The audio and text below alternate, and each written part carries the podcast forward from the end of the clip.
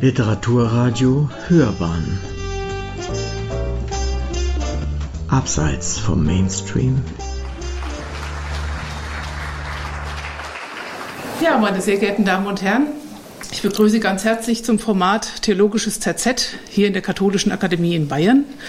Mein Name ist Astrid Schilling, ich bin Studienleiterin hier im Haus und ich freue mich, heute mit Ihnen in unserer Romano Guardini Bibliothek theologischen Buchbesprechungen auf höchstem Niveau lauschen zu können. Und gerne sind Sie natürlich am Ende auch äh, zu Fragen eingeladen.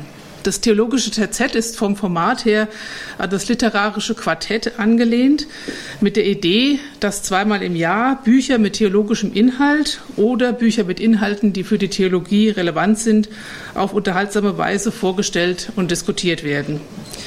Heute haben sich unsere beiden TZ-Moderatoren Annette Schawan und Jan-Heiner Tück den ehemaligen Feuilletonchef der Wochenzeitung Die Zeit, Ulrich Greiner, in die Runde eingeladen. Herzlich willkommen Ihnen drei. Schön, dass Sie heute hier sind. Ich stelle Ihnen unseren Gast kurz vor.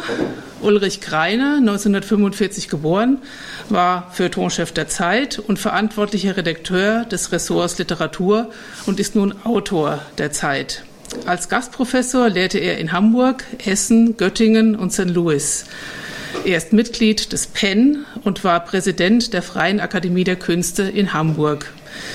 Seine jüngsten Buchveröffentlichungen sind Das Leben und die Dinge, alphabetischer Roman von 2015, Heimatlos, Bekenntnisse eines Konservativen von 2017 und Dienstboten von den Butlern bis zu den Engeln von 2022. 2015 wurde er mit dem Traktatuspreis für philosophische Essayistik ausgezeichnet. Dann noch kurz zum Prozedere des Abends. Jeder unserer drei Diskutanten wird ein von ihr bzw. ihm selbst ausgesuchtes Buch vorstellen. Die Bücher sind diesmal Der Nachmittag des Christentums, eine Zeitansage von Thomas Hallig, das Annette Schawan vorstellt. Dann folgt Ulrich Greiner mit Ich ist ein anderer von Jon Fosse. Und schließlich berichtet Jan-Heiner Tück von seinen Leseeindrücken von Warum Kirche? Selbstoptimierung oder Glaubensgemeinschaft von Hans Joas. Am Ende der Veranstaltung haben Sie dann Zeit, sich mit der Referentin und den Referenten bei einem Glas Wein auszutauschen und auch die vorgestellten Bücher an unserem Büchertisch zu kaufen. Damit übergebe ich das Wort an Jan-Heiner Tück, der den Abend moderieren wird und wünsche Ihnen einen schönen Abend. Ja, auch ich darf Sie ganz herzlich begrüßen, auch im Namen meiner beiden Mitdiskutanten. Wir sind hier in der Romano Guardini Bibliothek. Das ist ein Anlass an ein viel zitiertes Wort von Guardini zu erinnern, das er vor gut 100 Jahren geprägt hat. 1922 hat er geschrieben, die Kirche erwacht in den Seelen. Heute, 60 Jahre nach dem Zweiten Vatikanum, stehen wir in einer scharfen Krisensituation der Kirche. Man könnte das Guardini-Diktum fast umkehren und sagen, die Kirche erstirbt in den Seelen. Äh, damit bin ich in gewisser Hinsicht auch schon äh, bei den Themen, die wir heute behandeln wollen. Wir werden zwei Bücher behandeln, die quasi auf die Krise der Kirche produktiv reagieren wollen. Einerseits Thomas Schallig, andererseits Hans Joas. Und wir haben eben auch in der Mitte Gelegenheit, auf einen Roman Bezug zu nehmen, der nicht direkt mit Kirchenthemen zu tun hat, aber der sehr behutsam und indirekt ähm, religiöse Themen literarisch einpflicht. Und wir sind froh und dankbar, dass wir Ulrich Greiner bei uns haben, der wahrscheinlich der erste Mitdiskutant ist, der auch im literarischen Quartett mal mitgewirkt hat. Und dem es auch gelungen ist, so scheue Autoren wie Boto Strauß und Peter Handke in Interviews auf durchaus religiöse Themen auch anzusprechen. Ja, damit darf ich auch äh, den Stab weitergeben an Annette Schawan, die jetzt das Buch von Thomas Schallig vorstellt. Die Rede vom Erwachen und Sterben in den Seelen der Menschen ist eine wunderbare Überleitung zum neuen Buch von Thomas Hallig. Ich habe ja schon einmal Thomas Halleck, Thomas Halleck hier vorgestellt und war dann ein bisschen unsicher, ob ich das nun tatsächlich vorschlagen kann, noch einmal auf ein Buch von ihm einzugehen. Zumal er sagt, es ist sein wichtigstes Buch, dachte ich dann, ich traue mich noch einmal etwas vorzutragen von ihm, den ich für einen großen europäischen Intellektuellen halte. Und der mit seinem Buch vom Nachmittag des Christentums uns keine neue Reformagenda für die Institution Kirche vorlegt, sondern einen ganz anderen Weg geht, indem er uns das Christentum, indem er uns den Glauben als eine neue, als eine andere Lebensart vorstellt.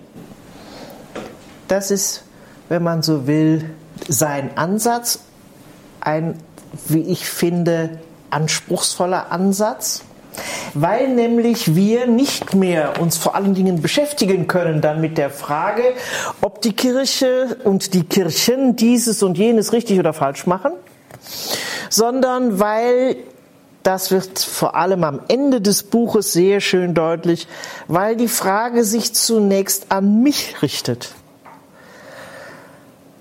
Was das für mich und mein Leben bedeutet, wenn der Glaube eine Lebensart ist.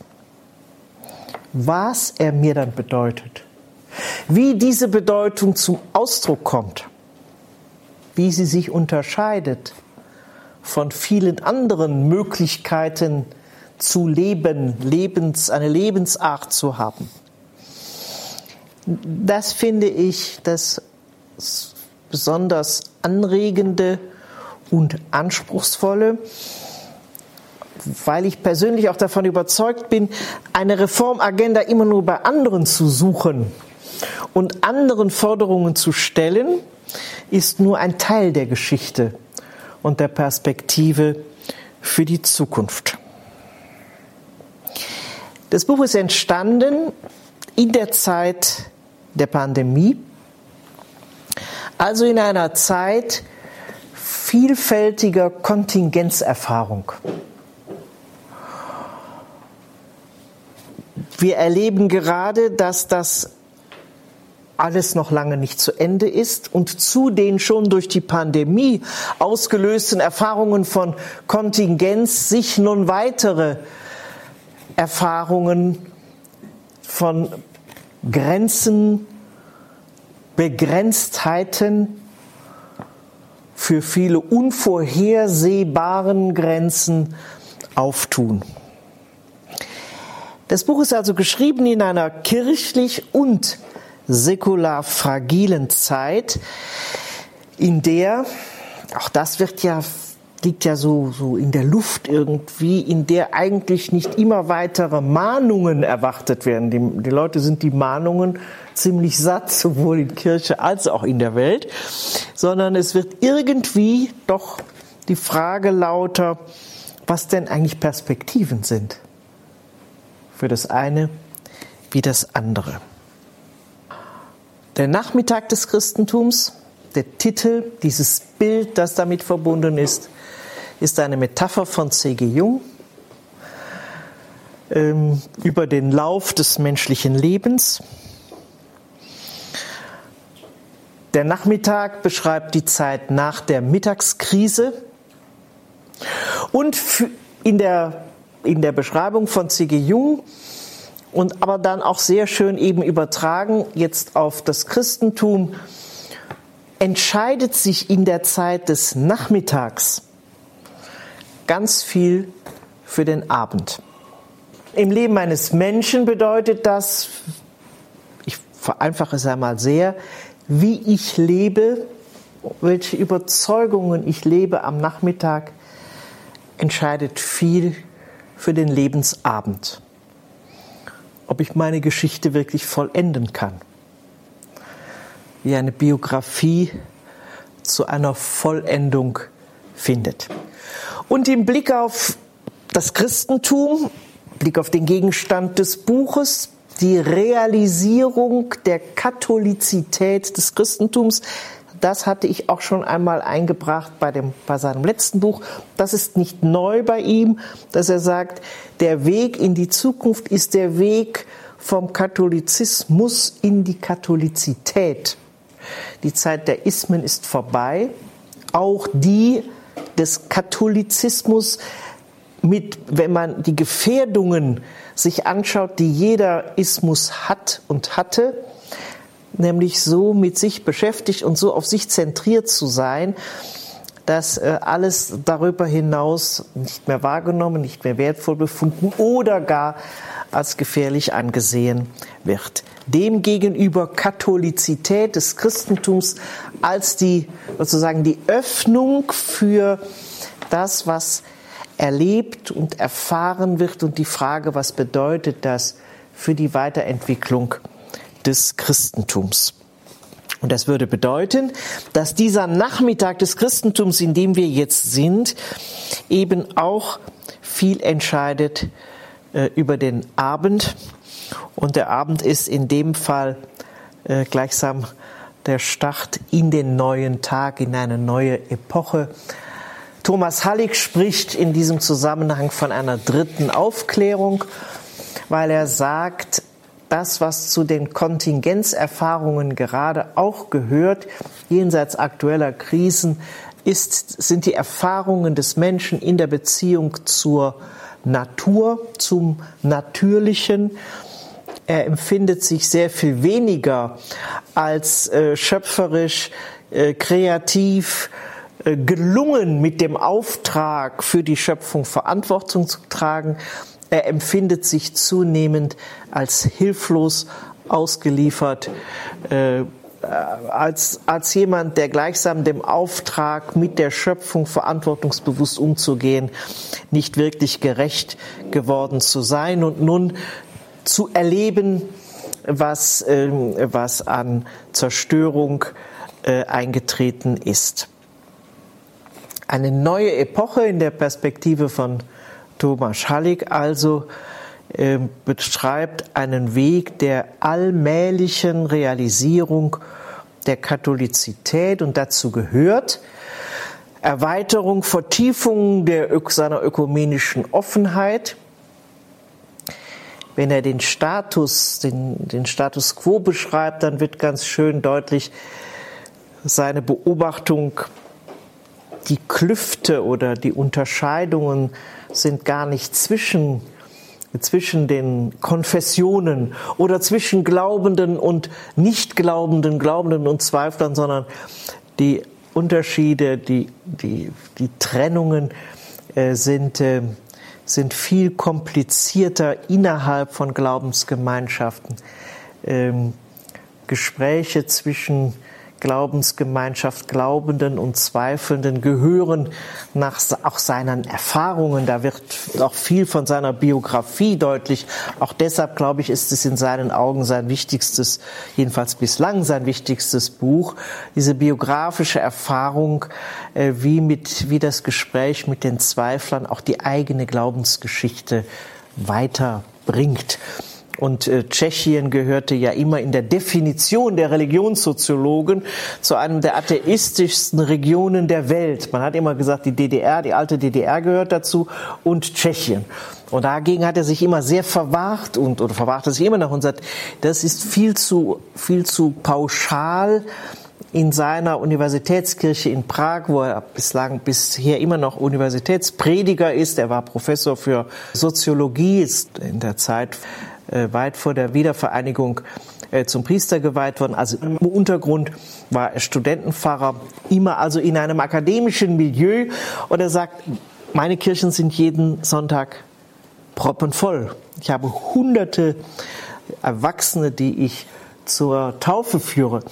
Also wir müssen, wenn wir schon analysieren, viel differenzierter analysieren, als wir das äh, tun.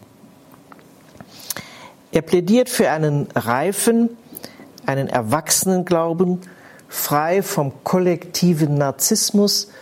Das ist sein Vorwurf schon seit längerem an die Kirchen, dass sie kollektiv narzisstisch und selbstzentriert sind. Er sagt, wir brauchen religiöse Kommunitäten, die fähig sind, ihren Status als Pilger anzuerkennen. Er sagt jetzt, so wie, wie die Diskussionen sind, sind es eigentlich Diskussionen, die vieles von dem, was im Zweiten Vatikanischen Konzil gesagt worden ist, noch nicht aufgegriffen haben, den Status als Pilger anzuerkennen, ist ein großer, aber auch ein wichtiger äh, Schritt. Ja, und ich finde, es ist ein Buch, das ermutigt, das auch visionär ist.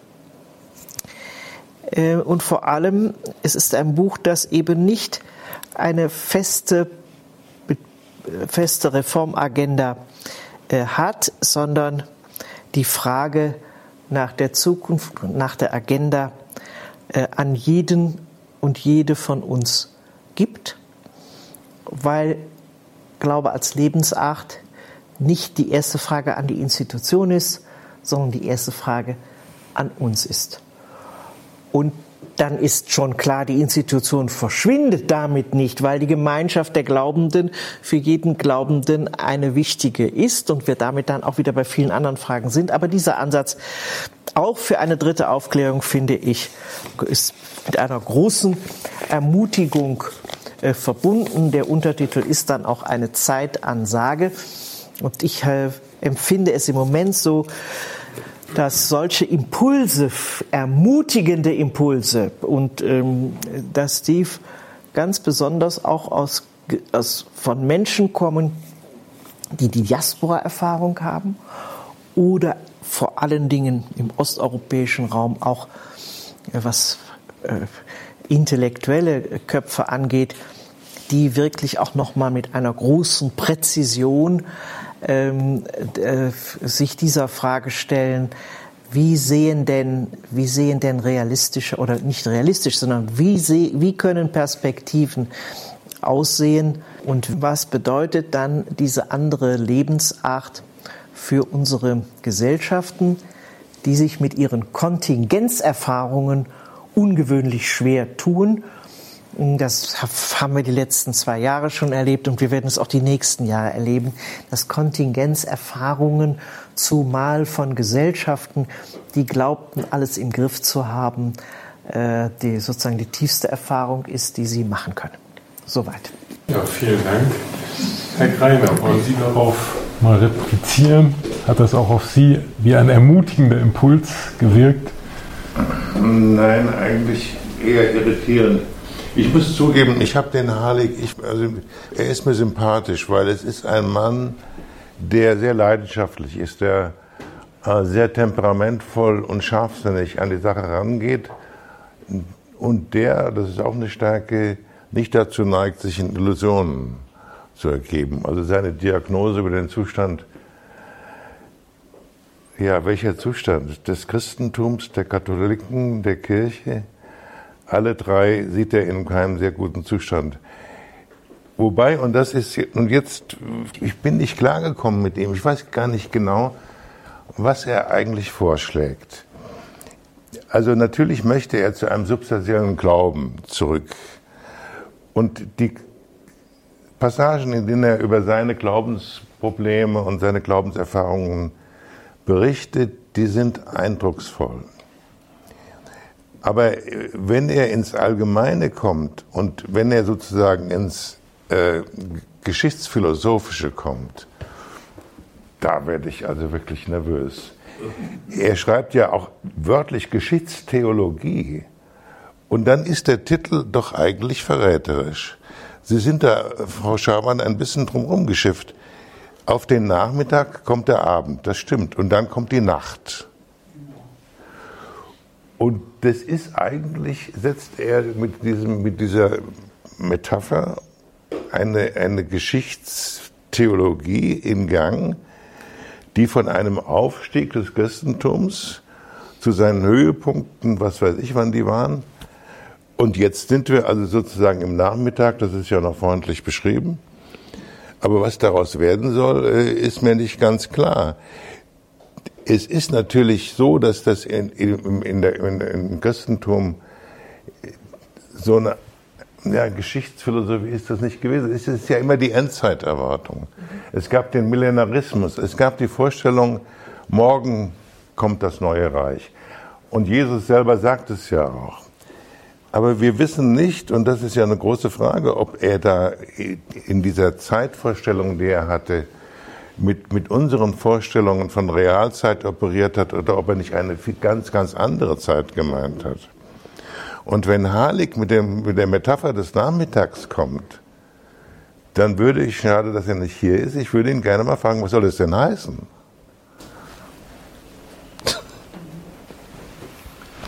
Ja, ich habe mich ehrlich gesagt auch äh, an dieser Metapher des Nachmittags zunächst gestoßen, weil sie ja eigentlich ein zyklisches Verständnis insinuiert. Also Nachmittag, Abend, Nacht und dann aber wieder Morgen und so weiter. Und das jüdisch-christliche Zeitempfinden hat ja tatsächlich eher einen linearen Zeitpfeil und die frühen Christen haben gewissermaßen äh, hoffnungsvoll erwartet, dass er kommt. Ja, die Parosie-Erwartung, die sie angetippt haben, ist natürlich weithin erloschen.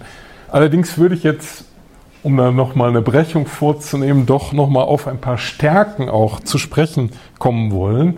Äh, was mich überzeugt hat, was auch in anderen Büchern von Halleck ja äh, schon zu finden ist, dass er diese starke äh, Differenz zwischen Glauben hier und Nicht-Glauben dort flüssig macht, indem er darauf hinweist, dass ein reflexiv gewordener Glaube die Erfahrungen des Zweifels, des Purgatorium, der Kritik selbst durchläuft, da er auch diese Nacht- und Ohnmachtserfahrungen kennt, wie auch umgekehrt ein reflexiv Zweifelnder an seinem Zweifel nochmal ins Zweifeln kommt, wenn er glückliche Kontingenzerfahrungen macht, so dass es sich hier eben ja um, um gemeinsame äh, Areale von Gespräch handeln kann.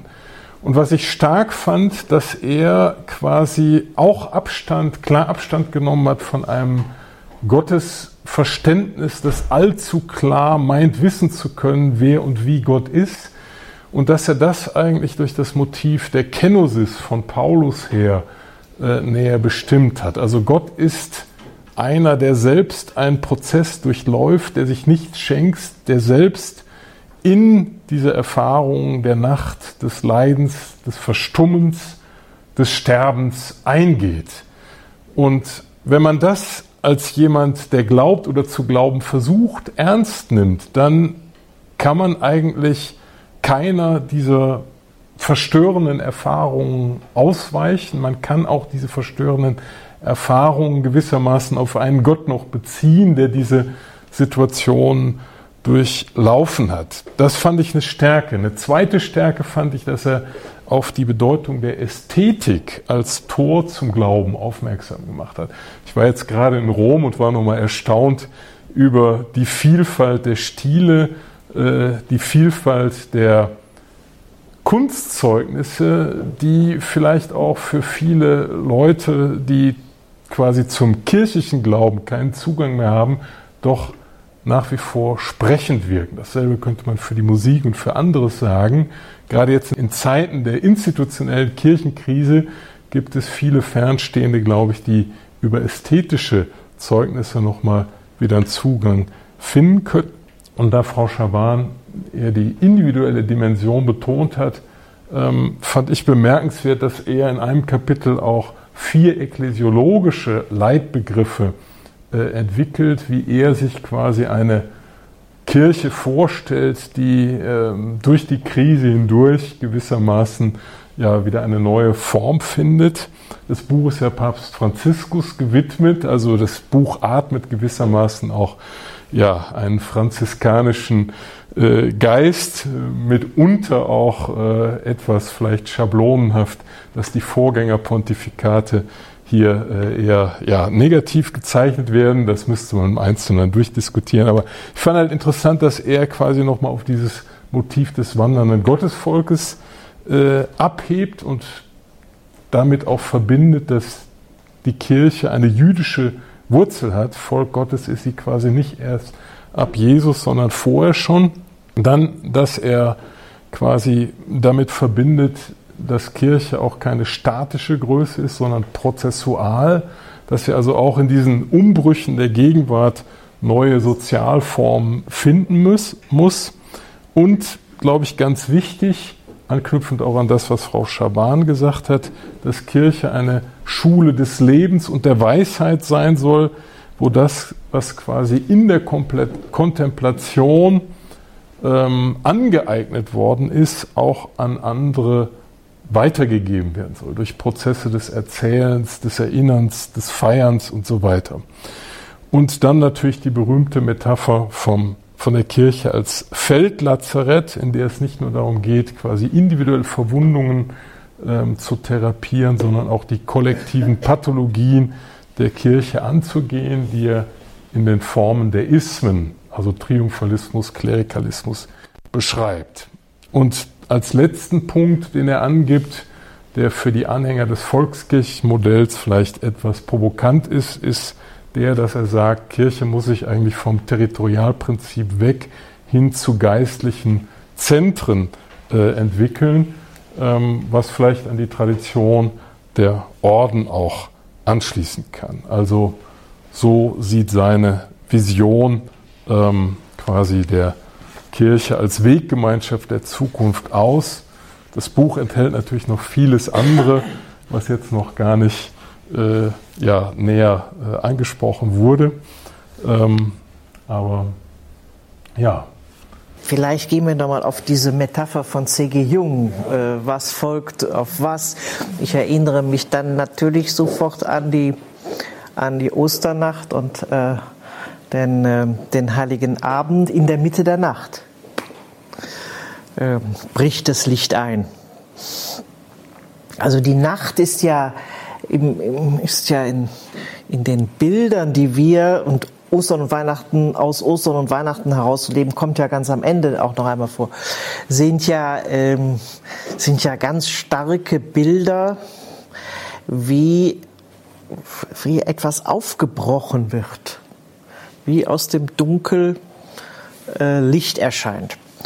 Und der Nachmittag, ja, man könnte sagen, das Bild vom Nachmittag, das ist ja übrigens dann diese Aufnahme tatsächlich von, von der äh, Salvatorkirche und dem Umfeld da in Prag in der Nachmittagssonne. Man kann sagen, das ist eigentlich ein fast idyllisches Bild für die, für die Situationsbeschreibung. Denn es kommt ja an irgendeiner Stelle auch die Feststellung, die, das Christentum befindet sich heute eigentlich in einer vergleichbaren Situation oder in einer ähnlich dramatischen, nicht vergleichbar, aber ähnlich dramatischen Situation wie vor der Reformation. Und ähm, das ist ja schon harter Tobak. Das ist äh, nochmal was anderes als dieses schöne, ähm, äh, schöne Bild, das fast, das so den Eindruck erweckt, ha ja, da ist noch, da ist, da ist noch viel drin, da werden wir noch vieles erleben und man muss sich da, muss man sich noch keine Sorgen machen äh, über die, über die nahende Dunkelheit. Ja, man kann das Buch nicht äh, schnell wiedergeben. Es ist voller äh, voller Reflexionen. Man merkt auch, dass er ja, er hat schon auch einen streckenweise meditativen Stil. Äh, und, und jedenfalls, wir können es drehen und wenden, wie wir wollen. Zu dem, was er dritte Aufklärung im Blick auf Kirche nennt oder Christentum oder und Christentum nennt, ist eine Situation, die eine andere Sozialgestalt hat, als was, was wir jetzt als Kirche beschreiben, was die Kirche nicht, nicht woanders, aber in diesem kirchlichen Kosmos anders als, jetzt schreibe ich es mal, sage ich es mal, als in den Kathedralen, wie wir sie kennen, die wir bewundern, die großartig sind, in denen die vielen Sprachen des Glaubens ja auch sichtbar sind, die Musik, die Kunst äh, die, äh, und, und zeitweilig ja auch die Literatur, aber die eben auch in der Gefahr sind, zur Kulisse zu werden. Und erst in dem, und das ist ja in Rom, das ist ja, ist ja wunderbar, wenn man am Palmsonntag nach dem Gottesdienst mit dem Papst auf dem Petersplatz durch den leeren Petersdom zu gehen, ist eine unglaubliche Erfahrung. Es ist, es ist, da ist ja, ist ja keiner drin äh, und, und die Diplomaten dürfen da durchgehen, weil der Diplomateneingang und Ausgang woanders ist. Also durch den ganzen leeren Petersdom und man hat das Gefühl, es ist der Nabel der Welt. Es ist, es kann nichts Schöneres geben. Es gibt nirgends diese wunderbare Verbindung von Stille und Schönheit wie da. Und das tut einem ja auch gut. Also ich, ich, mir ist das zu Herzen gegangen. Aber der, der Übergang hin zur Kulisse ist ja fließend. Und dann muss man sich auch nicht mehr Gedanken machen über die Frage, was das eigentlich dieser Glaube und dieser, dieser Tod und Auferstehung Jesu Christi für einen selbst bedeutet, weil das ist alles so stimmig, was man da erlebt, dass man sagen kann, ja, und du bist da mittendrin. Also kann eigentlich nicht mehr wirklich weltumstürzendes äh, passieren. Und ich glaube, dafür ist er mit, auch mit seiner Biografie. Ich meine, viele Bücher haben auch was mit der Biografie des Autors zu tun. Und ich finde, hier wird es ganz ganz gut deutlich, ähm, so in einem Satz gesagt, wir sollten nicht auf andere warten, sondern uns, in, uns die Frage stellen, wo, wo in dieser neuen Gestalt, dieser neuen sozialen Gestalt innerhalb des kirchlichen Raumes ähm, ist, ist ein Ort, an dem du auch gefragt bist. Und was mir beim Lesen gekommen ist, ähm, die er auch nahelegt, ist die Frage, bin ich jetzt eigentlich Christ oder bin ich Katholik? Und die Frage ist schwer zu beantworten. Und für ihn ist aber die Frage eigentlich gar nicht so wichtig, weil er sagt, wir sind alle Christen, also die wir an Gott glauben und an die, die Bibel als maßgebliches Buch betrachten. Und die Unterschiede sind dann eigentlich nicht so entscheidend. Und was er dann zur Kirche selber sagt, ist eigentlich auch nicht wirklich weiterführend, weil die Kirche als Institution, er hat zum Beispiel, äh, sagt er eigentlich wenig, oder ich habe es überlesen, zur apostolischen Nachfolge. Ich meine, die apostolische Nachfolge ist ein Glaubenssatz der Kirche, wie irreal das auch immer ist. Wir wissen natürlich alles, was dazwischendurch passiert ist welche Lücken es da gegeben hat. Aber die Idee der apostolischen Nachfolge, du bist Petrus der Fels, die können wir doch nicht einfach sagen, na ja, ist lange her oder ich weiß auch nicht. Und dann kann man die, alle Kirchen, dann gibt es die Evangelikalen, dann gibt es die Protestanten. Er ist ja ein großer Freund der Ökumene. Das ist mir, ich weiß gar nicht, damit komme ich nicht gut zurecht. Also ähm, ich bin kein guter Katholik, wahrhaftig nicht, aber ich bin Katholik. Und ich möchte nicht, ich möchte die Unterschiede nicht verwischen. Und ich finde, er tut das oder tut er das nicht. Ich kenne ihn lange, das muss ich jetzt immer dazu sagen, ich, noch als er Studentenpfarrer war und er würde die Frage beant oder beantworte die Frage damit, dass ich sage, für ihn ist katholisch und katholische Tradition so etwas Selbstverständliches, dass er diese Frage jedenfalls bei diesem Gegenstand, der um diesem Thema, nicht als die, oder er beantwortet sie mit seiner Widmung des Buches. Für Papst Franziskus. Naja, da machen, da machen Sie natürlich ein großes Fass auf. Ne? Ja. Ja, vielleicht nehmen wir das Motiv, dass die Ästhetik auch eine Brücke zum Glauben sein kann, aber nicht sein muss, um zum zweiten Buch dieses Abends äh, überzugehen, nämlich zu Jon Fosse. Ich ist ein anderer. Eine echte Entdeckung, wie ich finde, aber jetzt hat erstmal Herr Greiner das Wort. Ja, ich habe Jon Fosse auch erst relativ spät entdeckt, denn der hat ja schon vieles geschrieben. Und dieses Buch, insofern ist, passt es eigentlich auch nur begrenzt hier rein, weil es ist natürlich kein Sachbuch. Es entwickelt keine Theorie, keine These, sondern es ist ein Roman. Und um den ein bisschen vorstellbar zu machen, ich fühlte mich stark an gregorianische Gesänge erinnert. Oder zunächst fiel mir ein Avo Pert, den Sie vielleicht kennen.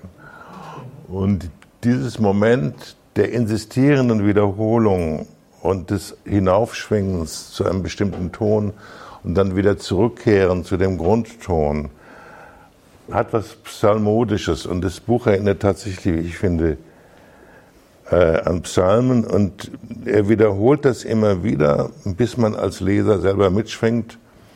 Und wenn man das nicht gelingt, dann hat man das Buch eh schon in die Ecke geworfen. Die, dieses Buch heißt, und dann muss ich kurz was erklären, das heißt Heptalogie. Es besteht also aus sieben Teilen. Und das, was ich jetzt heute empfohlen habe, ist der zweite Band, der heißt eben Ich ist ein anderer und enthält die Teile drei bis fünf. Das ist aber viel weniger kompliziert, als es klingt, weil dieses Buch nicht chronologisch geordnet ist und nicht nach Themen geordnet ist. Es erzählt die Geschichte eines Mannes. Dieser Mann heißt Asle und ist Maler und lebt wenig überraschend in Norwegen.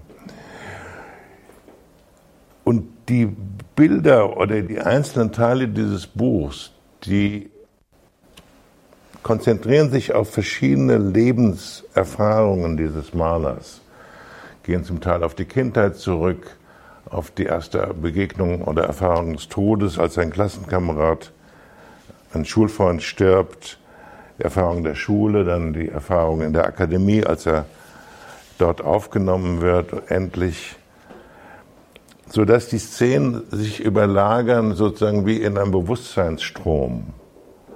Sie sind also nicht geordnet, sondern sie gehen, eine Szene geht aus der anderen hervor und fällt dann wieder in die frühere zurück. Also es ist die Geschichte des Malers Asle, der ist ungefähr 60 Jahre alt, also so alt wie Jon Fosse und der wohnt am Rand eines Fjords. Wichtig ist seine Frau Ales, das ist übrigens auch eine kleine Kunstfigur des Romans, dass die, die Helden, die da genannt werden, alle ähnlich heißen. Er heißt Asle und sie heißt Ales. Und der Mann, mit dem er immer wieder redet, heißt Aslaik. Und diese Frau ist also vor vielen Jahren gestorben. Das wird übrigens im ersten Teil, kommt es deutlich hervor, aber ich, wie gesagt, das ist nicht so wichtig. Er lebt also allein, völlig allein, abgesehen von seinem Hund Brage und von einem Nachbarn, dem genannten Aslek, der im Brennholz bringt und den Schnee räumt. Und wenn er genug gemalt hat und erschöpft ist, dann setzt sich Asle an einen der beiden Sessel am Tisch. Der andere Sessel ist für seine verstorbene Frau reserviert und er blickt auf den Fjord. Und dann kommt Brage und springt mir auf den Schoß und legt sich hin und ich schaue über meinen Peilpunkt. Der Wipfel der Fichte unterm Haus muss in der Mitte der mittleren Glasscheibe des zweiflügeligen Fensters sein, im rechten Flügel. Und dann schaue ich auf das Wasser, zu der üblichen Stelle, ungefähr dort, mitten in der Sinjesee. Und wenn er so da sitzt und schaut, dann kommen ihm die Erinnerungen und der Roman erzählt diese einzelnen Erinnerungen. Inzwischen ist er ein relativ erfolgreicher Maler geworden. Er fährt ab und zu in die ziemlich weit entfernte Großstadt. Die Fahrt dauert ungefähr drei Stunden um einzukaufen oder seinem Galeristen neue Bilder für die nächste Ausstellung zu bringen. Und alle Teile, das sind jetzt insgesamt sechs, dieses Romans beginnen fast wortgleich mit diesen Sätzen. Und ich sehe mich da stehen und das Bild mit den beiden sich ungefähr in der Mitte kreuzenden Strichen anschauen. Einer ist lila, einer braun und ich sehe, dass ich die beiden Striche langsam und mit viel dicker Ölfarbe gemalt habe. Und sie hat getropft. Und wo die braune und die lila Linie sich kreuzen, mischt sich die Farbe. Asle weiß nicht, ob das Bild fertig ist, ob es ihm gefällt. Und jedes Mal, wenn er es betrachtet, kommt es ihm anders vor. Einmal besonders gelungen, einmal unerträglich. Nur eins weiß er, er wird es nicht verkaufen. Er wird es zu jenen Bildern tun, die auf dem Bachboden sind und die er nicht hergeben will.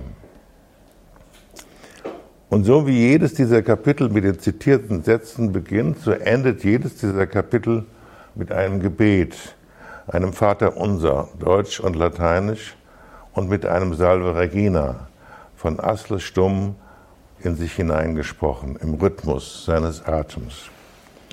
Dieser Maler ist fromm oder er versucht es zu sein und immer wieder denkt er über Gott nach, ohne sagen zu können, wer das ist. Und ich denke, wenn ich absolut alleine bin, in meiner Dunkelheit, in meiner Einsamkeit, denn um die Wahrheit zu sagen, ist es wohl Einsamkeit. Und wenn ich so still bin, wie ich nur kann, dann ist Gott am nächsten. Gott verbirgt sich die ganze Zeit. Ja, es ist so, als würde er sich zeigen, indem er sich verbirgt. Und umgekehrt, ja, je mehr er sich zeigt oder gezeigt wird, je mehr er angeblich so oder so ist, umso mehr verbirgt er sich, denke ich. Ja, dass Gott sich offenbar, indem er sich verbirgt. Und in dieser Verborgenheit Gottes, in dieser Gottesverborgenheit, kann ich mich selber verbergen und vergessen.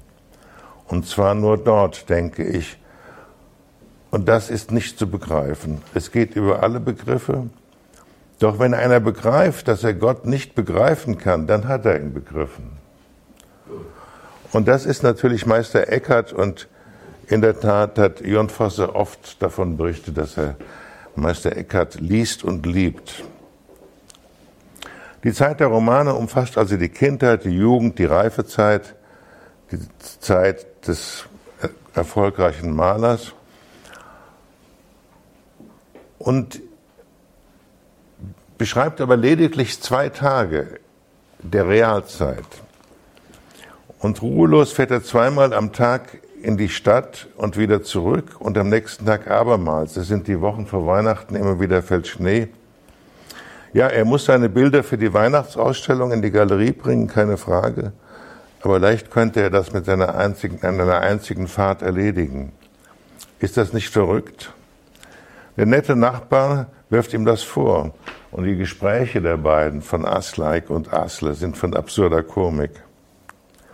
Doch Asle weiß selber nicht, was ihn zu diesen langen Autofahren antreibt. Vielleicht ist es der Wunsch, zwischen den Orten zu sein und zwischen den Zeiten.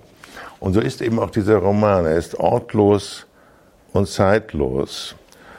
Und die Personen gehen ineinander über und die Zeiten gehen ineinander über und auch die Orte. Die leicht verfremdeten Angaben lassen darauf schließen, dass Asle am Sonjefjord wohnt und dass es sich bei der Stadt, wo sein Galerist lebt, um Bergen handelt. Aber das ist nicht wichtig. Die Sätze fließen im Rhythmus der Atemzüge, sie enden nie und sie haben nie einen Punkt, sie bleiben offen. Und nicht selten wirken diese schwebenden Passagen wie ein großes Gebet.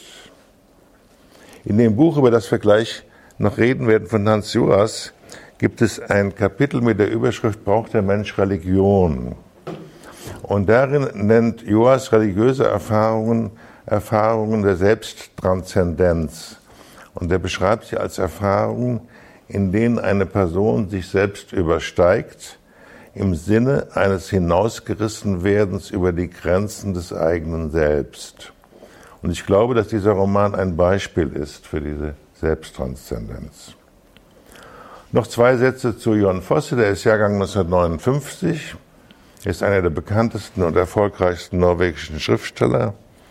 Für seine in 40 Sprachen übersetzten Theaterstücke hat er den Ibsen-Preis 2001 behalten und der Ibsen-Preis gilt unter Theaterleuten als der Nobelpreis. Und 2013 ist er aus der lutherischen Staatskirche ausgetreten und zum Katholizismus konvertiert. So viel zu Jon Vosser. Ja, vielen Dank. Frau Schaban, wollen Sie zunächst mal ergänzend Vieles, äh, was Herr Greiner gesagt hat, äh, entspricht meinen Erfahrungen, als ich es äh, gelesen habe. Es, es gibt ja tatsächlich, ähm, also wenn ich es jetzt nicht für heute hätte lesen sollen, dann hätte ich vielleicht auch erstmal wieder aufgehört. Ja, so, wenn man sagt, ja, also aber was mich ähm, elektrisiert hat, ist dieses das Andreaskreuz, gleichsam als Lebenswerk. Immer wieder dieses Bild, immer wieder taucht es auf, immer wieder ist er damit wie, wie auf ein Lebenswerk schaut er darauf. Klar, es wird nicht verkauft. Der Katholizismus erscheint so wie so eine ja, die Sehnsucht nach einer lichteren Welt. Und Sie haben von Psalmen gesprochen. Auch das Bild kommt einem immer wieder ein Buch wie ein Gebet. Und ich habe an Rosenkranz gedacht. Und äh, wenn man das einmal kapiert hat, liest man auch weiter, weil in der Tat, irgendwann kommt man in diese Schwingung hinein. Man erahnt dann die, die Struktur der Kapitel. Man wartet auf den, was heißt man wartet nicht, aber man weiß, es kommt wieder der Abschluss in der Form des Gebetes. Man ist dann irgendwann selbst in diesem Sprachstrom drin, ähm, von, von dem man sich äh, treffen lassen kann und der dahin fließt wie das Leben. So, so ist anfangs wirkt es atemlos, am Ende ist es, strahlt es eine große Ruhe aus. Kann man das noch grammatisch mit einer Beobachtung unterstreichen? Das Buch hat, wenn ich richtig gelesen habe, keinen Punkt. Ja, es geht in einem durch und erhält so eigentlich auch seine meditative Dichte. Es ist von einem parataktischen Stil geleitet, das biblische und, und, und kommt immer wieder und verknüpft die Sätze. Es sind quasi Gebete wie Intarsien eingelagert und es wird nicht so sehr über Gott gesprochen, sondern es wird über die stille Präsenz einer Kraft, die ausstrahlt, gesprochen. Und diese Passage, die Ulrich Greiner zitiert hat, die hatte ich mir auch angestrichen. Also Canetti hat sich mal gegen die Gottprotzigkeit mancher beamteter, Gottesbediensteter äh, polemisch ausgelassen. Da gibt es auch eine Passage, wo alles sich gegen den Missbrauch des Gottesnamens durch Bedienstete der Staatskirche echauffiert und quasi als Kontrapunkt die Heiligkeit des Namens äh, einpflicht. Und es geht eigentlich immer um ein tastendes, behutsamen Umkreisen dieser abwesenden Anwesenheit, die vor allem durch diese Person der Ales für diesen Maler, der zunächst sehr reserviert ist, deutlich wird. Sie ist auch Ikonenmalerin und sie schafft es eigentlich durch ihre stille, freundliche Präsenz, dass er quasi sich dem Katholizismus dann auch annähert, nicht über quasi die Institution, sondern über die gelebte Art und Weise, ja, also der Lebensstil. Und das drückt sich dann immer wieder in sehr eindrücklichen Passagen aus. Ich will noch eine ergänzen, die mich wirklich auch berührt hat, weil sie das Motiv der Communio Sanctorum einspielt. Kirche ist nicht nur die Gemeinschaft derer, die heute glauben und zu glauben versuchen. Äh, Kirche ist Gemeinschaft auch derer und mit denen, die uns im Glauben vorangegangen sind. Das ist jetzt etwas technisch gesagt. Bei ihm ist es so, er sitzt da, der leere Sessel ist da, er vermisst die, die früher da war und sie ist im Vermissen besonders da. Und dann kommt es zu einer Erfahrung, wo quasi beide sich irgendwie in einer wechselseitigen Form der Präsenz im Modus der Absenz finden, und zwar in dem gemeinsamen Fluchtpunkt auf das, was er nicht ausspricht, ja, der unbegreifliche, äh, das unbegreifliche Mysterium Gottes. Da heißt es, ich vermisse sie und alles sagt, sie vermisst mich auch. Aber auch wenn wir nicht mehr zusammen auf der Erde sichtbar sind, so sind wir trotzdem zusammen unsichtbar. Und das kann ich sicher spüren, sagt sie. Und ich sage, das kann ich und sie und ich können sogar miteinander reden, sage ich. Und alles sagt, ja, das können wir, aber nur, weil unsere Engel da sind und weil ich ihre alles Worte sage oder denke, nicht sie selbst sagt sie und so weiter. Ja? Ähm, und dann wird am Ende dieser Passage quasi Gott als derjenige, in dem quasi diese Formen, diese Spielformen des Miteinander über die Bruchlinie des Todes Verbundenseins zum Ausdruck gebracht und dieses Kapitel endet eben auch mit einem lateinischen Paternoster, Äh, ich muss ganz ehrlich sagen, solche dichten, ins Religiöse hinüberspielenden, ohne plakativ werdenden Passagen habe ich eigentlich nur bei Handke äh, in einigen Notaten und im Versuch über den geglückten Tag. Das findet man nur ganz selten. Ja, und es ist ein bisschen auch beklagenswert, dass der Literaturbetrieb weithin stumpf ist für solche Passagen. Deswegen sind wir froh, mit Ulrich Greiner einen transzendent sensiblen Literaturkritiker in unserer Mitte zu haben. Das muss jetzt auch mal gesagt sein. ja, ich höre mal auf. ja, müssen wir noch was, vielleicht, äh, um, um das Bild ein bisschen vollständiger noch zu machen, wir reden hier ein bisschen ins Freie doch, weil es sind ja drei Bände und nur zwei sind bisher übersetzt und nur über einen haben wir heute Abend gesprochen. Es ist, um das nochmal deutlicher zu machen, es ist auch ein Lebensdrama, das da geschildert wird, und zwar von diesem Maler.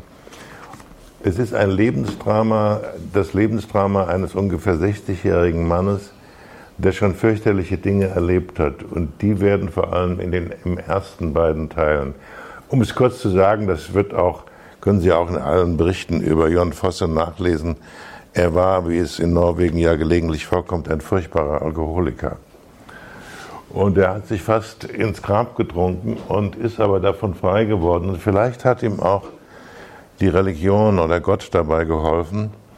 Und dieser Hintergrund, der nicht direkt immer angesprochen, aber der spielt natürlich für diese Geschichte eine Rolle. Und die zweite wichtige Rolle ist, das haben Sie eben sehr schön, wie ich finde, erwähnt, ist diese unglaublich rührende Liebesgeschichte mit Alice. Ja. Um nochmal den Bogen zu Hallig zurückzuschlagen. Also ihm geht es ja letztlich auch darum, zu einem Lebensstil einzuladen, der sich von den Traditionsprozessen des Christentums ähm, irgendwie inspiriert weiß, und zwar auf stille, nicht aufdringliche Weise. Ja? Und das wird eigentlich in dieser Figur der Aales, die ja eigentlich nur als Abwesende da auftaucht, äh, da ist eine spirituelle Präsenz äh, da und äh, knistert geradezu zwischen den Zeilen.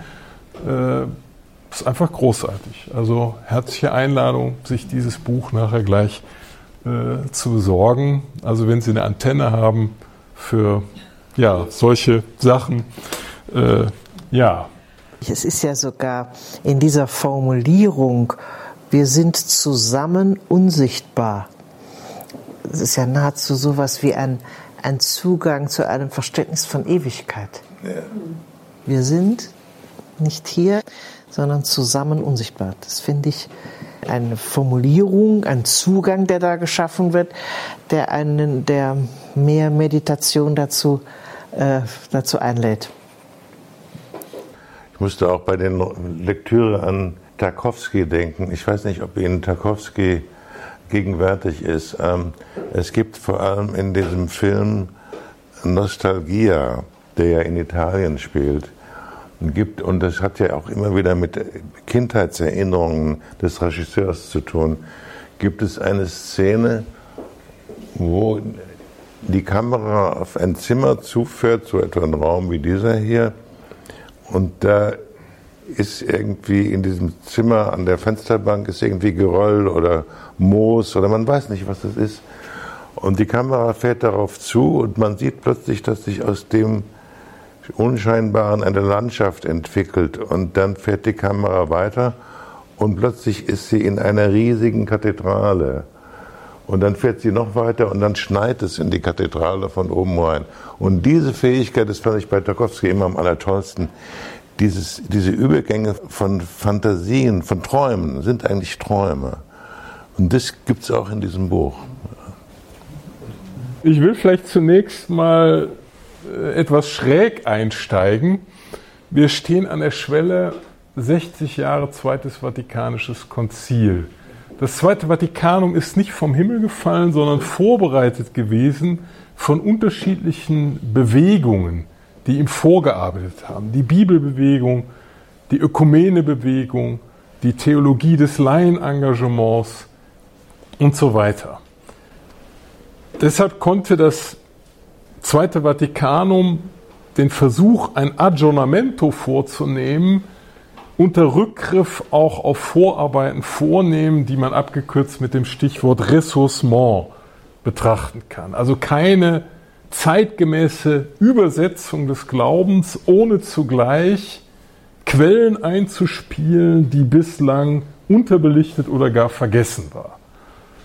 60 Jahre später stehen wir in einer krassen Krise der Kirche, die, wie wir alle wissen, einerseits mit dem Skandal des sexuellen und geistlichen Missbrauchs im Herzen der Kirche durch Kleriker zu tun hat und andererseits, das ist quasi der zweite Skandal, durch eine ja, geradezu systematische Vertuschung durch die Verantwortlichen.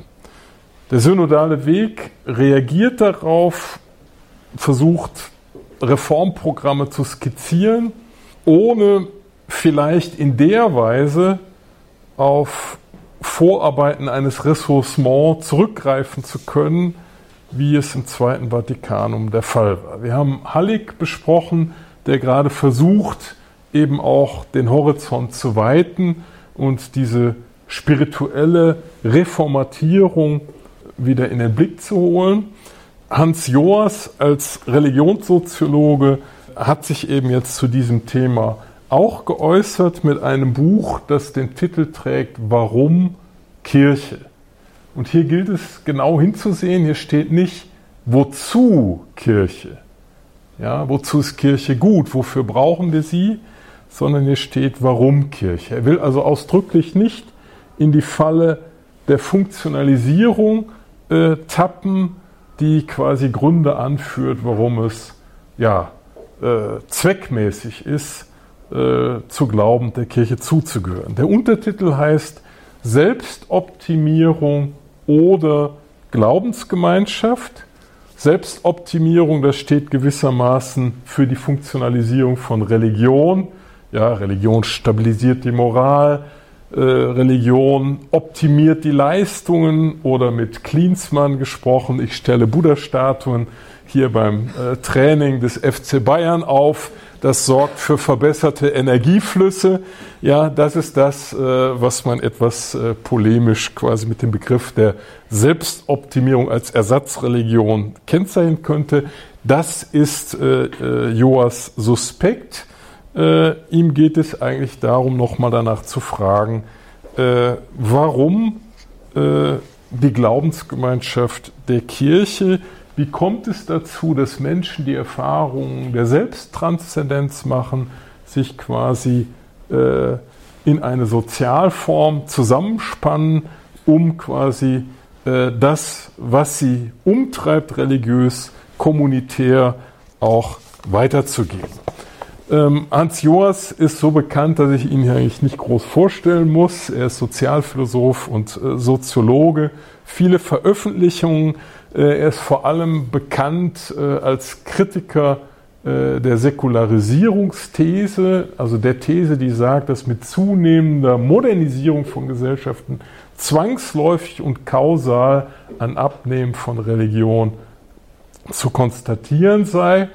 Äh, hier äh, sagt er, dass das doch deutlich komplexer zu sehen ist, gerade im Blick auf die globale Landschaft, USA, China und so weiter, stellt sich also deutlich differenzierter dar. Und das Zweite, was er vor allem in dem Buch Die Macht des Heiligen äh, unternommen hat, er hat gewissermaßen das Entzauberungsnarrativ von Max Weber entzaubert, indem er gesagt hat, Entzauberung ist eine Kategorie, die viel zu grob ist, um die komplexen Prozesse zu beschreiben. Er hat die Semantik der äh, Entzauberung dann aufgefächert durch Entmagisierung, Entsakralisierung äh, und Enttranszendentalisierung. Die Soziologen kreieren immer einen besonders ansprechenden Jargon, wenn ich mir das erlauben darf. Und äh, hat eben darauf aufmerksam gemacht, dass Entmagisierung zum Beispiel etwa bei Calvin äh, die Funktion hat, das Sakrale gerade zu stärken. Sodass also der Grobbegriff der Entzauberung, auch wenn er sich in der Soziologie weithin durchgesetzt hat, äh, für ihn eben äh, als Arbeitsinstrument religionssoziologisch eigentlich zu stumpf geworden ist. Jetzt eben mit diesem Buch Warum Kirche? Dahinter steht eben die Frage, verstellt die Institution, gerade vor dem Hintergrund der Missbrauchsskandale, verstellt die Institution nicht geradezu den Zugang zum Glauben? Braucht man sie überhaupt nicht? Kann man nicht eigentlich Nächstenliebe etc. auch ohne Kirche quasi leben? Das ist äh, der Ausgangspunkt und, glaube ich, die Motivation. Und er sagt auch gleich, er verschiebt jetzt die Frage. Äh, früher hat er ein Buch geschrieben, braucht der Mensch Religion? Da läuft die Argumentation ganz knapp gesagt so, äh, Menschen, alle, egal ob gläubig oder nicht, machen Erfahrungen der menschlichen Selbsttranszendenz und diese Erfahrungen der menschlichen Selbsttranszendenz werden eben in der Religion äh, bewahrt und weitergegeben. Äh, wenn das im Privaten verbleibt, dann bleibt das eben auch partiell äh, atomistisch und wird nicht gemeinschaftsprägend. Jetzt aber quasi auf die Kirche bezogen, äh, brauchen wir die Kirche eben nicht im funktionalistischen äh, Sinne, sondern in dem Sinne, dass hier quasi Erfahrungen der Selbsttranszendenz ausgedrückt werden und gemeinsam ausgedrückt werden. Und hier steht jetzt auch etwas ganz Staunenswertes am Anfang des Buches, nämlich ein Staunen darüber, dass es die Institution der katholischen Kirche nach 2000 Jahren immer noch gibt, dass sie die epochalen Wandlungen von Antike, Mittelalter, äh, Bruch der französischen Revolution, moderne, postmoderne, doch immer wieder auch durch Wandlungen äh, im institutionellen Bereich ähm, äh, quasi erfolgreich durchlaufen hat. Deswegen ist er gegen äh, den Alarmismus, den man in Kirchenreformdiskursen oft erlebt. Wenn nicht jetzt, ja, dann geht alles den Bach runter. Also solche ähm, apokalyptischen Untergangsnarrative weist er mit guten Gründen als geschichtsvergessen äh, zurück. Und äh, er versucht eben jetzt als Soziologe dieses staunenswerte Phänomen, dass es diese mirakulöse Kontinuität der Kirche gibt, näher zu durchleuchten. Er stützt sich hier auf Ernst Trölsch, dem er insgesamt gegenüber dem etwas bekannteren Max Weber den Vorzug äh, gibt und betont, um es jetzt kurz zu sagen, den Universalismus des Christentums. Trölsch und Weber haben ja versucht, abseits von supranaturalen Beschreibungen von Kirche im Bereich der Theologie äh, und auch abseits von materialistischen Interpretationen, die quasi die Kirche als Ausdruck materieller Bedürfnisse meinen, dechiffrieren zu können, die Komplexität der Sozialform Kirche von den Menschen, von den Akteuren des Glaubens her beschrieben und haben hier die Unterscheidung zwischen Kirche, Sekte und Trölsch dann auch noch Mystik unternommen. Ja, Kirche, das sind quasi die Großformationen, die etwas weitergeben, wo aber auch gewisse elastische Formen äh, von Religiosität möglich sind. Sekte, das ist eher der freiwillige Zusammenschluss von kleinen Gruppen, die einen höheren Intensitätsgrad haben, wo auch ja, die Sozialkontrolle größer ist, wo oft auch das Eschatologische eine Rolle spielt. Wichtig festzuhalten ist, dass Sekt hier nicht negativ konnotiert ist, sondern wirklich deskriptiv als soziologische Form. Und Trölsch sagt dann, es gibt darüber hinaus auch noch die Mystik, wo also Individuen äh, eine besondere geistliche Form des Lebensstiles entwickeln. Das gehört auch dazu. Also das Christentum ist im Blick auf seine Sozialform schon in der Geschichte, aber auch heute äh, plural und komplex. Und das sind eben Resultate des Versuchs von Gläubigen, ihre Ideale gegen eine Welt zu bewahren, die die Verwirklichung dieser Ideale erschwert. Joas selbst geht dann weiter und kritisiert diese Entwürfe oder modifiziert sie. Er sagt, quasi, dass einerseits der nachtridentinische Katholizismus bei diesen äh, protestantischen Autoren äh, zu kurz kommt, die Orthodoxie kommt nicht vor und so weiter und vor allem die Orden als eine wichtige äh, Tradierungsform des Glaubens ähm, kommen nicht vor.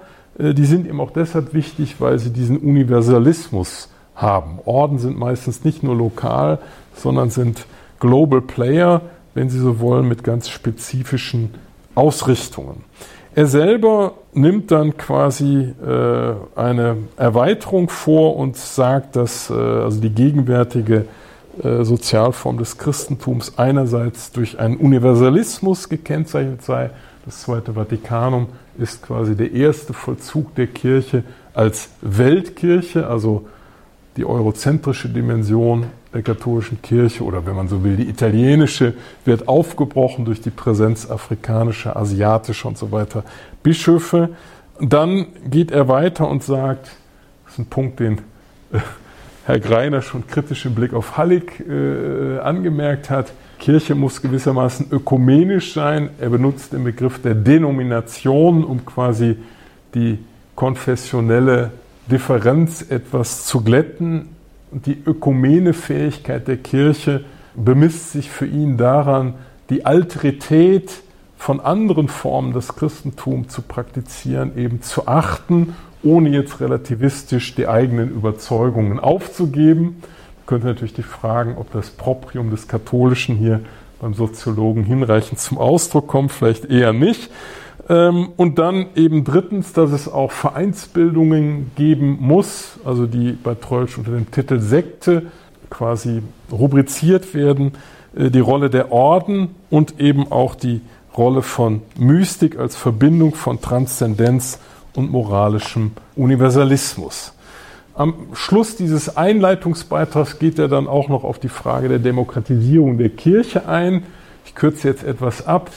Ich finde, dass er hier im Blick auf den synodalen Weg, Joas ist ja Mitglied auch äh, des synodalen Weges, zumindest drei Problemüberhänge markiert, die mir wichtig zu sein scheinen. Das erste hat wiederum mit dem Motiv des Universalismus zu tun. Er sagt, es kann passieren, dass die Bischöfe als Verantwortungsträger hier in eine Kollision hineingeraten, einerseits Mitglied der universalen Hierarchie zu sein, andererseits die Mehrheitsvoten von Synodalräten befolgen zu sollen. Das kann in der Tat zu, äh, um es scharf zu sagen, inneren Schizophrenien führen. Das Problem sollte man im Blick halten. Zweitens stellt er die Frage nach der Repräsentativität der Gremien. Äh, bilden sie tatsächlich auch den gesamten Katholizismus ab? Und er warnt in dem Zusammenhang also die Kirchenstruktur, ähm, also bei aller Bedeutung von Machtbalance, ähm, doch äh, jetzt im Sinne von Foucault alles gewissermaßen mit Kategorien der Macht zu beschreiben. Er sagt, die Sozialform Kirche ist weiter. Äh, hier spielen auch andere Dinge eine Rolle.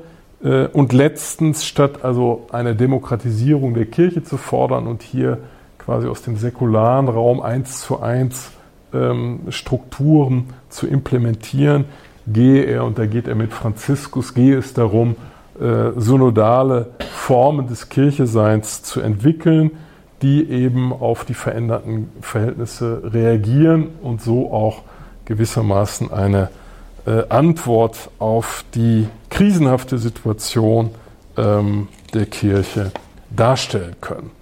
Das Buch ist eigentlich eine Aufsatzsammlung. Ich habe jetzt im Prinzip nur den einleitenden äh, Hauptbeitrag äh, resümiert. Es soll zumindest noch erwähnt werden, dass in diesem Buch Hans Joas sich auch als feinsinniger Interpret von Literatur erweist. Äh, er hat ein Kapitel ähm, Alfred Döblins Erzählwerk November 1918 äh, gewidmet, wo er unter Aufbietung, also auch der gesamten germanistischen Sekundärliteratur, also eine sehr feinsinnige äh, Interpretation bietet.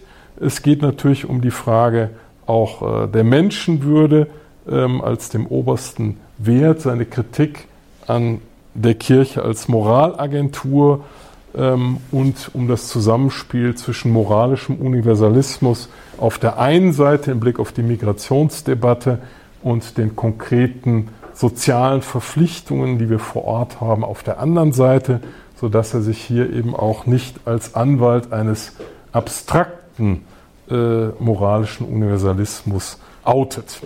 Ja, das mal der fragmentarisch äh, gebliebene Versuch, dieses Buch äh, Warum Kirche, Selbstoptimierung und Glaubensgemeinschaft vorzustellen. Ich schaue zu meinen Diskussionspartnern herüber. Wer will ergänzen? Ja, Sie gerade von dieser Dublin-Geschichte, das stimmt schon. Also das Buch ist unglaublich anregend. Ich habe eine Menge daraus gelernt. Es ist tatsächlich ein bisschen viel, was drinsteht, weil es eine Aufsatzsammlung ist. Aber weil Sie von Dublin geredet haben, das, habe ich, wusste ich nicht. Es gibt eine Anekdote, das ist keine Anekdote, das ist, wirklich passiert. Als Dublin 65 Jahre alt wurde, war ja die gesamte Emigrantengemeinschaft da draußen, da in Kalifornien, und hat also Dublin gefeiert. Also Feuchtwanger und Thomas Mann und Brecht, alle waren da. Und da trat Dublin ans Mikrofon und erklärte, dass er an Gott glaube. Das verführt das noch ein bisschen genauer. Und das war dieser Menge so peinlich. Und der Brecht fing derart an zu höhnen, hat dann noch ein furchtbar schlechtes Gedicht geschrieben, wo er dem Döblin vorgeworfen hat, dass er in den Schoß der Kirche zurückgekehrt ist. Ich fand es deswegen interessant, weil, weil das ist ja nun schon lange her. Wann wird das gewesen sein? Das hat 36 irgendwann, oder nee, später, 40, Anfang der 40er Jahre. Also jedenfalls lange her. Und, ähm, und das ist wirklich insofern eben dann doch eine Anekdote, weil das könnte man sich heute so nicht mehr vorstellen. Und das, dieses Argument macht Joas auch stark. Weil man ja manchmal, oder ich jedenfalls rede besser von mir, manchmal zu so einer Art von Resignation neigt und denkt, die Kirchen werden immer leerer, die Pfarrer sterben alle aus und es geht sowieso alles den Bach runter und so. Und da sagt er, das stimmt gar nicht. Und das fand ich ganz schön. Ja, ja.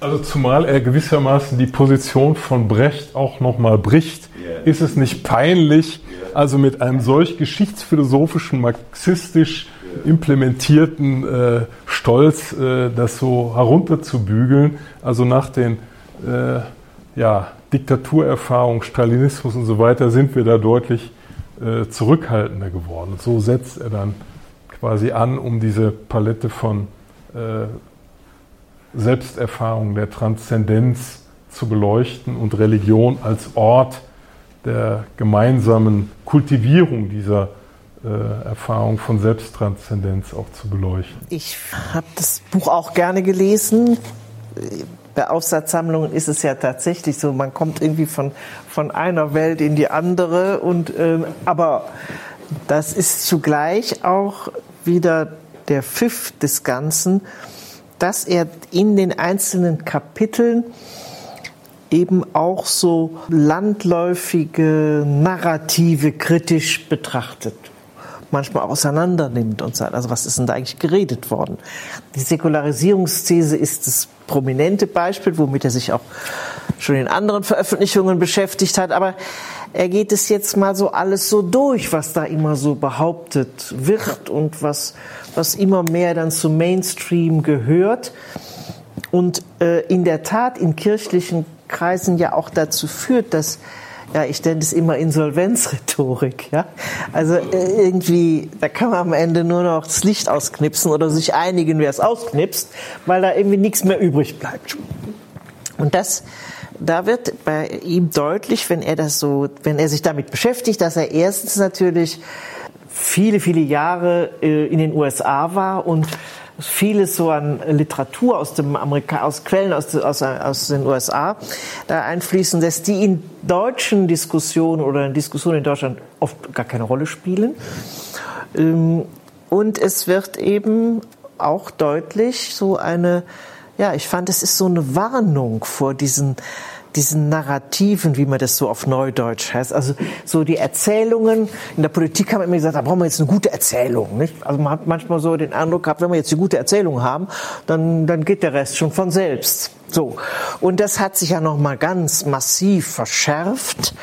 Und äh, wenn dann so eine Erzählung aufkommt, dann biegen alle da irgendwie rein Und äh, dann hat man plötzlich das Gefühl, so ist es. Und insofern finde ich, ist, äh, hat Hans Joas uns hier eine gute, ähm, ein, ein sehr klärendes Buch auch äh, geliefert, das äh, auffordert, sich mal die Konsequenzen von vielem deutlich zu machen. Und mir ist, fällt es äh, ganz besonders auf, eben nochmal an dieser, was im, im dritten Kapitel problematische Prognosen, Religion im säkularen Zeitalter, diese Minderbewertung oder diese Prognose, Religion wird in Zukunft persönlich relevant, öffentlich relevanzfrei werden, hat zu einer Vernachlässigung der Beschäftigung mit Religionen in der internationalen Politik geführt, die heute immer wieder so Überraschungsmomente erzeugt, wo, wo man sagt, ja, wieso seid ihr eigentlich überrascht? Das ist doch, äh, habt ihr wirklich dem geglaubt? Und ähm, es war in der Obama-Administration, dass ähm, dass äh, in, im auswärtigen, dortigen auswärtigen Amt eine ganze Abteilung eingerichtet worden ist für Religions and, ich glaube, Foreign Affairs oder, oder International Policy oder irgendwie sowas, ja. An der Spitze stand ein Theologe, und dann haben erst die anderen gesagt, ja, was ist denn das jetzt und was wollen die sich denn damit beschäftigen? Und das ist eigentlich, die Europäer waren da sehr zurückhaltend. Und äh, das ist dann aber immer mehr doch auch so ein, so ein Modell gewesen, dass zumindest auch in einem Auswärtigen Amt in Deutschland man mal ein kleines Referat eingerichtet hat und gesagt hat, wir müssen uns mit diesem Thema, mit der Frage der politischen Rolle von Religionen sehr viel stärker beschäftigen. Und ich meine, jetzt haben wir ja vor der Tür liegen mit der Rolle der russischen Orthodoxie, was damit gemeint ist. Und das gibt es an zig Stellen in der Welt. Und das, was er hier beschreibt, die Problematik der Prognosen, die Problematik einer Geschichte, einer Erzählung, von die zwar heißt, Religion wird nicht verschwinden, aber im öffentlichen Leben, in kulturellen Kontexten, äh, in den politischen Debatten spielt es keine Rolle mehr, zu Vernachlässigungen geführt hat, zu Nachlässigkeit geführt hat, ähm, die gravierende Konsequenzen haben. Und auf der anderen Seite, auch das war, finde ich interessant, nochmal in Erinnerung zu rufen, wie auf der anderen Seite die Christenheit selbst es mitgespielt hat, indem sie den Begriff Säkularisierung als, auch als Kampfbegriff eingesetzt hat. Und nicht alles, was, was mit Säkularisierung zu tun hat, gleichsam vorausgesetzt, ähm, dann dazu geführt hat, dass die Kirchen sich selbst als Opfer der Zeitläufte äh, definiert haben. Also ich finde, dass, ähm, das ist schon auch ein sehr politisches Buch. Äh, und diese Warnung finde ich genau zur richtigen Zeit, weil ich finde, es ist gerade die, eine, eine wirklich ganz, wie, ich sage, ganz furchtbar, aber es ist eine Krankheit geworden. Es ist ein solche, eine solche, äh, eine solche Welle geworden, irgendwelche Erzählungen in die Welt zu setzen und dann plötzlich liest man die überall und denkt, ja, aber es stimmt doch nicht. Und, aber es steht ja überall. Und, und, ähm, nicht, und wenn das dann noch verschärft wird durch diese, diesen Austausch von Gefühlen anstelle von Austausch von Argumenten, ich, aber ich empfinde das so. Aber das ist mein Eindruck wo ja jeder, der mit einem Argument kommt, schon äh, das in die Tonne hauen kann, weil man sagt, ja, mit Argumenten kannst du ja nur nicht auf Gefühle antworten. Und wenn ich doch finde, dass leere Kirchen ein Zeichen des Niedergangs sind, dann sind deine, dann sind deine Argumente äh, uninteressant. Also das sind, da sind auch eine Menge äh, Warnungen äh, drin, bis hin äh, zu dem, ähm, zu der Geschichte, die er da aus den Vereinigten Staaten erzählt, wo er eingeladen ist zu so einem Dinner äh, von äh, reichen Leuten, die dann für die Universität spenden sollen und dann die Diskussion kommt auf den Westen und die Werte und die Moral und, und äh, wie schlimm das bei den, bei den anderen doch sei. Und er dann eigentlich so seine eigene Reflexion ein bisschen nachzeichnet und sagt, eigentlich hätte ich nicht nur sagen sollen Guantanamo, was er wohl ge gesagt, der hin, den Hinweis gegeben hat. Er hat es gesagt, aber er hat es nicht vertieft. Er, genau. Und der, das Gegenüber hat dann nur gesagt, wieso? Guantanamo heißt, dass wir die Menschenrechte unserer Bürger schützen. Und er sagt dann, es ist ziemlich am Ende des Buches, an der Stelle hätte ich eigentlich weiter äh, äh, mit ihm reden müssen, aber wir haben irgendwie das Thema gewechselt. Und äh, die, die Kraft, wie das dann bei so einem Smalltalk hat manchmal ist, man will da ja irgendwie nicht so den, den, den Bad Guy machen beim Dinner. Ähm, aber er sagt eben die eigentlich simple Geschichte, die aber so simpel ja gar nicht mehr ist, dass wenn, wenn der Westen und äh, wenn auch das Christentum nun bestimmte Werte, die Frage von Menschenwürde und Menschenrechte immer wieder so als das ein Proprium selbst beschreibt, dann ist irgendwann nicht mehr die Theorie interessant, äh, sondern ist interessant, wo, wo kann ich das sehen? Kommt und seht. Wo, wo ist es denn? Wie ist es denn verwirklicht? Ähm, ja, und was die Verwirklichung angeht, äh, da kommt ja dann irgendwann auch die Frage, die Antwort auf die Frage nach der, nach der, äh, warum Kirche. Übrigens ist es nicht Selbstoptimierung und Glaubensgemeinschaft, sondern oder.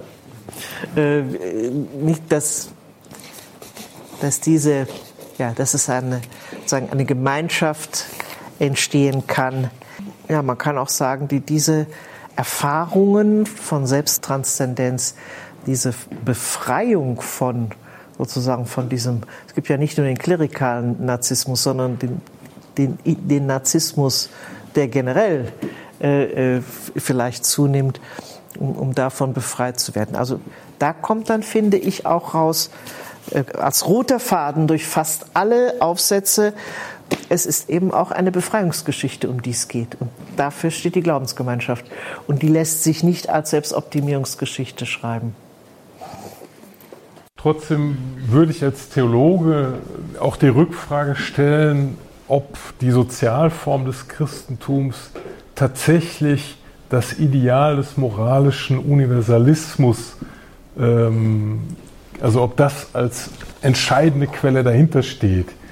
Also wenn man jetzt die Dokumente des Zweiten Vatikanums beizieht, dann ist eigentlich die, geht die Kirche letztlich nicht auf ein Willen von Akteuren zurück, sich sozial zu gestalten, sondern sie geht zurück auf die Initiative Gottes selbst, der sich in der Geschichte zu erkennen gegeben hat in Jesus Christus. Deswegen heißt das Dokument über die Kirche auch Lumen Gentium, also Christus ist quasi derjenige, ohne den die Sozialform Kirche als Communio äh, nicht existieren würde. Ähm, in Gaudium et Spes 22 findet sich dann natürlich eine schöne Stelle, die äh, Joas auch stützen würde. Also der Gedanke, dass das Wort Gottes Mensch geworden ist und sich in dem Augenblick mit jedem Menschen gewissermaßen vereinigt hat. Das ist quasi die sakrale Fundierung des moralischen Universalismus. Ja, aber ist das nicht zweierlei? Ja. Der Universalismus ist die eine Seite, der Moralismus ist die andere Seite. Und da ist er, finde ich, auf eine sehr angenehme Weise kritisch, weil ja. er zum Beispiel, seine Bemerkungen über die Moralagentur machen das ja deutlich, wo er zum Beispiel sagt, wer hat eigentlich die Kirchen gewissermaßen, warum haben die Kirchen sich gezwungen gesehen, damals 2015 die Einwanderung zu begrüßen? Dafür gibt es keinen theologischen Grund, es gibt auch gar keinen moralischen Grund, denn die Kirchen sind nicht zuständig für die Supermoral.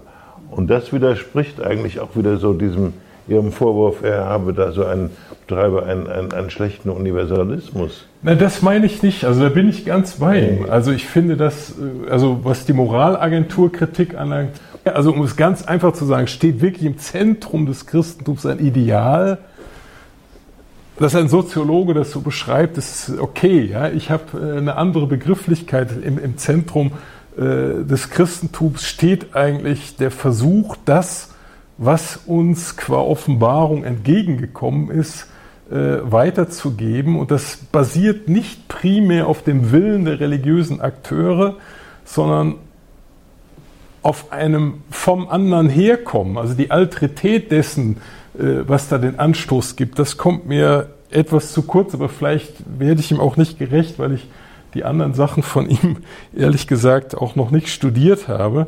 Ähm, also mir, mir steht da zu stark äh, der Wille der religiösen Akteure im Zentrum, die sich jetzt eine Sozialform geben. Das tun sie natürlich auch, aber wenn man an den Apostel Paulus und seine Bekehrungsgeschichte denkt, ist ja zunächst der Impuls da, dass ein Plan durchkreuzt und durchbrochen wird durch eine Erfahrung des Ergriffenswerdens, die dann diese Dynamik äh, der Mission oder der Verkündigung freisetzt und im Zentrum dessen, was Kirche ausmacht, steht, um es ganz einfach zu sagen, äh, das Wort Gottes präsent zu halten, dadurch, dass es rezitiert, dass es quasi interpretiert wird und äh, dass quasi in den Sakramenten die verborgene Gegenwart, für die wir keine Begriffe haben, irgendwie in Sozialform weitergegeben wird. Und daraus erwächst dann das soziale Engagement. Aber da müsste Joas jetzt hier sein, um quasi das Gespräch zwischen Theologie und Religionssoziologie. Aber das kommt mir in diesem Buch ehrlich gesagt etwas zu kurz. Äh, das ist klar, ein Soziologe hat andere äh, Kategorien. Ähm, auch der Begriff der Genossenschaft von moralischen Universalisten, das ist ja sein Begriff von Kirche, da finde ich das Zweite Vatikanum mit einer Pluralität von Begriffen, die so, sowohl die Institution als auch quasi die Mysteriumsdimension zusammengreifen, ähm, etwas weiterführend. Aber die, die Vielfalt der Formen ist doch gerade das Interessante, dass er als Soziologe so redet finde ich äh, erlaubt und, und auch hilfreich. Denn die Schwierigkeit, finde ich, immer besteht darin, wie man überhaupt über Religion, Religion redet. Ist so ein bisschen, als würde man über Musik reden. Und äh, Musikkritik ist ja eines der schwierigsten und einer der unbefriedigendsten Dinge, die es überhaupt gibt. Und so kommt es mir auch manchmal bei dem Reden über Religion vor. Und ich muss gestehen, meine äh, verschiedentlichen Versuche, Meister Eckhart und solche äh, Mystiker zu lesen, sind alle gescheitert. Ich komme gerade noch mit äh, Fosse zurecht und dann ist mir dann äh, aber jemand wie Joas, ne? Danke, das verstehe ich. Ja, ja, gut, ja, ja. Ja, also die letzte Bemerkung erwischt an einer Stelle quasi unter dem Stichwort Supranaturalismus die internen ekklesiologischen Beschreibungsformen von Kirche äh, bemüht er das, das Wort Mysterium beiseite. Äh, das ist mir ein bisschen zu schnell, weil im Begriff Mysterium vom Griechischen das lateinische Sakrament drinsteckt und da ist genau diese Doppelspannung von sichtbar und unsichtbar. Ja, Kirche ist eine Sozialform, die versucht, etwas Unsichtbares zu tradieren. Das mag jetzt etwas beckmesserisch sein. Also, dass Joas natürlich äh, einer der anregendsten äh, Köpfe ist und dass er auch eine Sprache hat, da Dinge äh, zu beschreiben, die in der Theologie, also wir haben ja eine gewisse Soziologievergessenheit und eine Institution unter Bestimmung und müssen da jetzt die Hausaufgaben nachholen. Also insofern ist das sehr hilfreich. Ich wollte nur mal dezent einen Kontrapunkt einspielen. Also muss ja also er ist Soziologe und nicht Dogmatiker. So.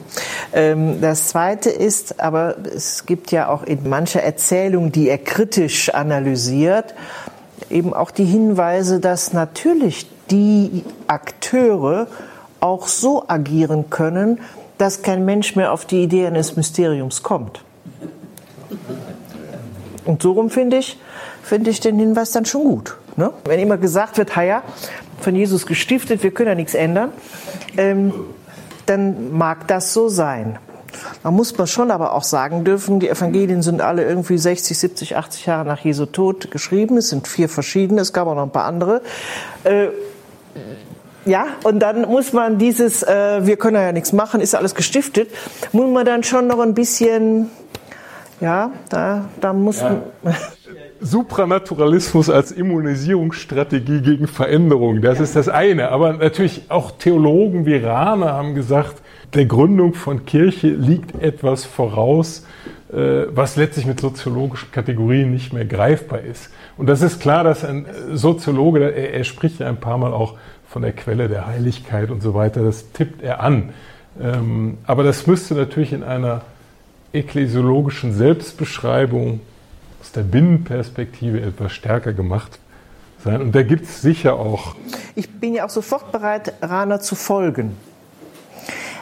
Wenn das wirklich sozusagen auch das Unikat ist, sagen wir dann ja auch gegenüber vielen anderen äh, Formen des Christentums in dieser Welt, dann, ähm, dann ist aber schon wichtig, wann ich das einsetze und welche Bedeutung es hat. Also dann komme ich, welche Bedeutung hat es denn für den Glauben als Lebensart? Welche Bedeutung hat es denn für den Glauben als den Glauben auch der Kirche? Und gut, das ist ein neues Thema. Ähm, und das ist nicht das Thema des, des äh, äh, Soziologen.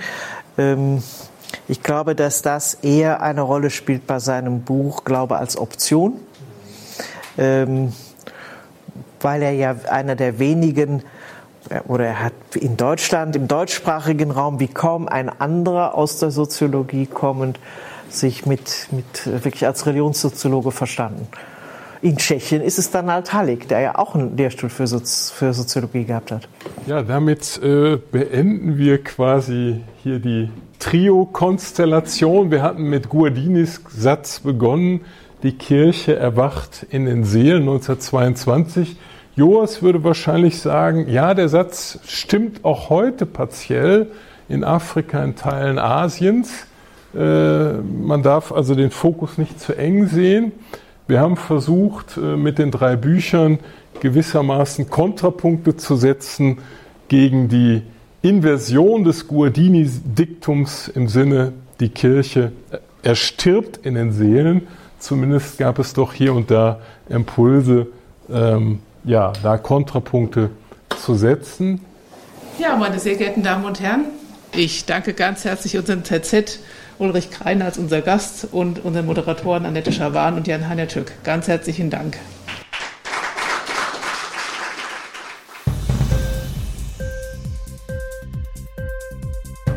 Hat dir die Sendung gefallen? Literatur pur, ja, das sind wir. Natürlich auch als Podcast. Hier kannst du unsere Podcasts hören. Anchor, Spotify, Apple Podcast, iTunes Google Podcasts, radio.de und viele andere mehr.